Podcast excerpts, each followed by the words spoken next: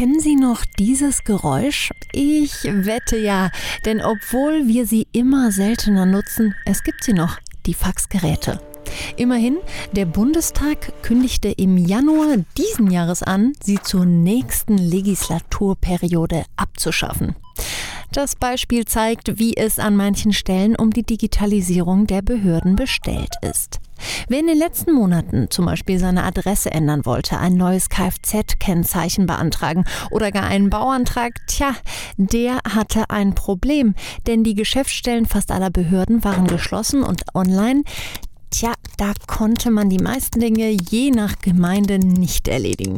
Aber so soll es ja nicht bleiben. Und trotz aller Probleme gibt es erste Vorzeigeprojekte, die zeigen, die Digitalisierung von Behörden ist möglich. Sie kann sogar sehr gut funktionieren, wenn die Parameter stimmen.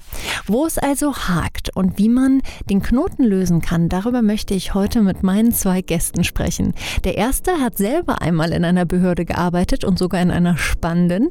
Welche welche dies war und warum er heute das Partnergeschäft des Open Source Spezialisten Red Hat verantwortet, das hören wir gleich von Dominik Schmidt.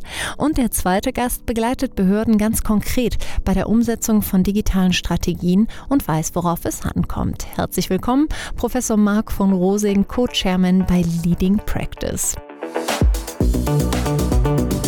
Themen im Tiefenrausch. The Economy, der Podcast, der Wirtschaft hörbar macht. Dominik, ich habe den Spannungsbogen gerade schon aufgebaut. Jetzt lass uns doch einmal kurz besprechen. In welcher Behörde hast du gearbeitet und warum hast du dann die Seiten gewechselt? Das war das Landratsamt Starnberg und ich war da zuständig für Waffenrecht, sicherheitsrechtliche Anordnungen und Sprengstoffwesen. Das war eine ganz spannende Zeit. Ich hatte damals lange Haare und habe mich mehr mit meinem PC als Hobby beschäftigt als mit Menschen und bin in der Behörde im Landratsamt gelandet, hatte da wirklich spannende Sachen zu tun inhaltlich, aber die Technologie war damals nicht so wahnsinnig zugänglich und ich hatte ganz andere Skills und habe mich dann entschlossen, tatsächlich die Seiten zu wechseln und aus der öffentlichen Verwaltung rauszugehen. Wenn ihr beide auf diesen öffentlichen Sektor guckt, wo ist denn dann genau das Problem bei der Digitalisierung?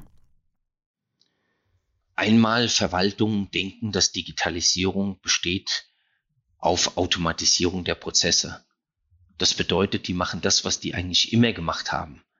Und dadurch wird sehr wenig Neudenken von Prozessen eigentlich gewährleistet.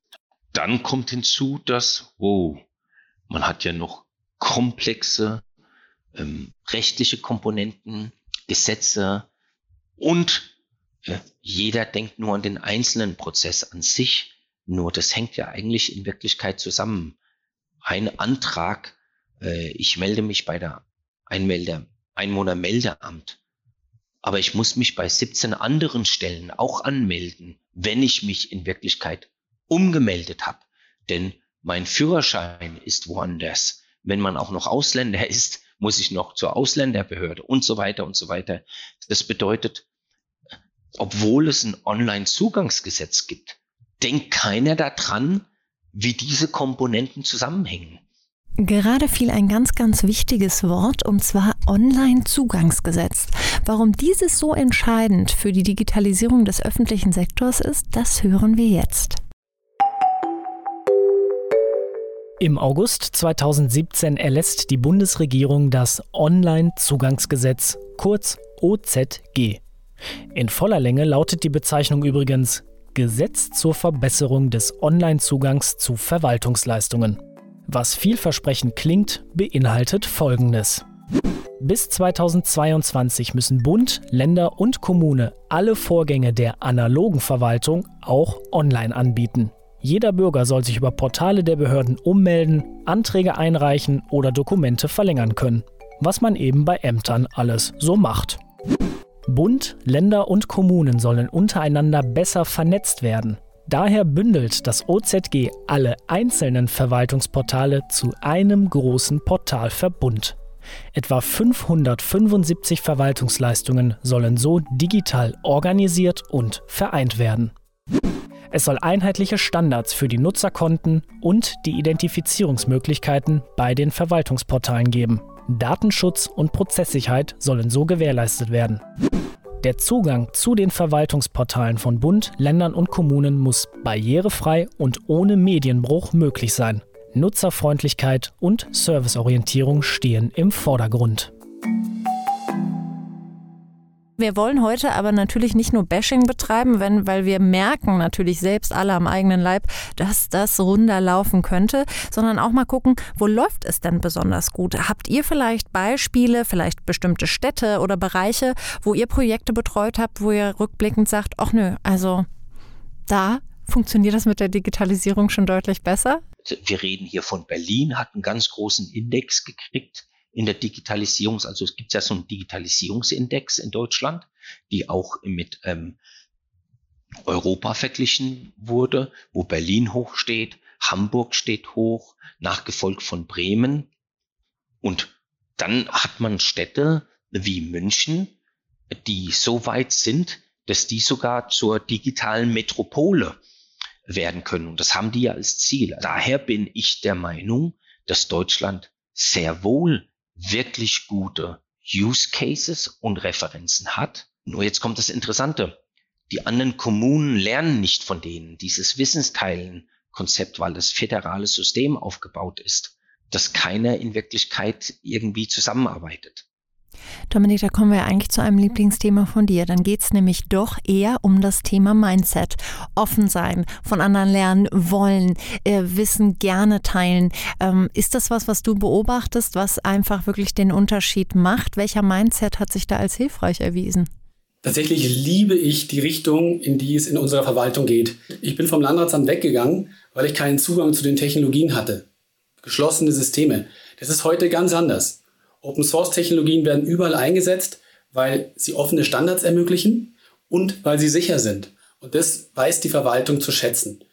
Damit haben sie Zugang zu Talenten, zu Know-how, nicht nur in den großen Metropolen. Und da helfen dann eben Partner auch dabei, diese Gemeinden zu unterstützen. Vielleicht nicht mit der Lösung, die genau auf die Gemeinde passt, die aber einfach umsetzbar ist und praktikabel ist. Und ich habe immer diesen Gedanken, gerade jetzt in der aktuellen Situation mit Corona, dass man einfach eine On-Demand-Verwaltung hat. Ich kann es einfach sofort nutzen. Und da merke ich schon, in die Richtung geht es und der Wille ist da. Manchmal braucht man einfach Unterstützung und die Unterstützung ist am Markt einfach verfügbar. Digitalisierung nimmt da niemanden den Job weg. Es verändert den Job und zwar positiv. Es sorgt dafür, dass die Leute weniger mit dem Administrativen zu tun haben, sondern dass die Behörden ihren hoheitlichen Aufgaben nachkommen können und es besser nachkommen können. Okay, dann werdet doch mal gerne ganz konkret. Wobei habt ihr in letzter Zeit Behörden unterstützt? Was kann das alles sein, Marc? Hast du ein Beispiel? Das ist von ähm, ganz normalen Formblätter ausfüllen äh, für die Sacharbeiten bis Förderanträge zu digitalisieren bis hin zu äh, Städten oder Länder wie das für das Land Niedersachsen, die eigentlich eine digitale Strategie dann entwickeln. Ich kann es auch ganz greifbar machen. Bin vor kurzem das dritte Mal Papa geworden und mit dem geht natürlich einher, dass man einen Elterngeldantrag stellen muss, einen Kindergeldantrag. Urkunden, Dokumente, Bestätigungen müssen erstellt und geholt werden.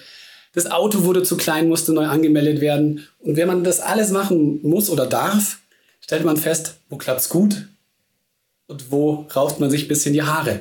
Und ein konkretes Beispiel hier in der Region ist, einen Kindergarten oder Kita-Platz zu finden.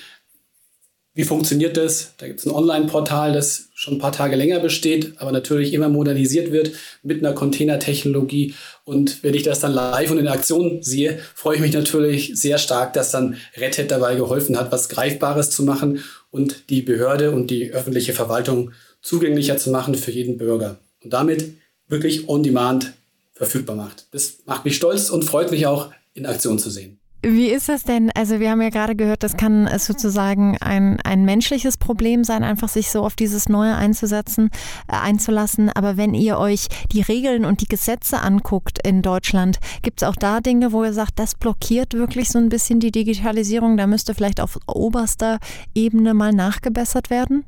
Ich denke mal hier, das wird total übertrieben gesehen in Deutschland. Jeder redet davon, dass Deutschland so einzigartig ist wegen dem föderalen System. Viele andere Länder sind auch föderal aufgebaut. Ich denke hier an Dänemark, obwohl ein kleines Land, und das ist der Digitalisierungsplatz Nummer eins. Dann nimmst du Kanada, das ist jedes Land, Quebec hat andere Gesetze als Ontario oder British Columbia. Nur Deutschland redet immer wieder darüber, dass die es nicht können, wegen dem föderalen System. Und das denke ich, da macht man aus einer Maus wirklich einen riesen Elefanten. Also tatsächlich finde ich es immer spannend, wenn die Hürden genannt sind, wie man denn überhaupt an diese großen Budgettöpfe rankommt oder eben nicht rankommt. Wir haben in der Presse in der letzten Zeit auch gehört, dass es für die Digitalisierung der Schulen gigantische Summen bereitgestellt wurden. Und wenn man sich einmal anschaut, wie viel wurde davon abgerufen, dann ist das recht übersichtlich. Und das ist dann schon etwas, wo ich einfach von der Politik fordern oder wünschen würde, dass sie dort einfach praktikablere Hürden setzen, sodass die Dinge auch genutzt werden können. Die Digitalisierung der Schulen, sie hat uns alle die letzten Monate beschäftigt, sei es, weil selber Kinder in der Schule waren oder aber weil wir es über die Medien verfolgt haben. Wir haben uns umgeschaut und geguckt, welche Schule hat das denn in Deutschland gefühlt am besten hinbekommen? Tablet statt Tinte, Browser statt Buch. Nimmt man die Bildungsausgaben pro Schüler für digitale Angebote als Maßstab, dann stehen die Stadtstaaten hier auf dem Podium. Bremen gibt im Schnitt 1400 Euro Sachaufwand pro Schülerin und Schüler aus. Platz 3.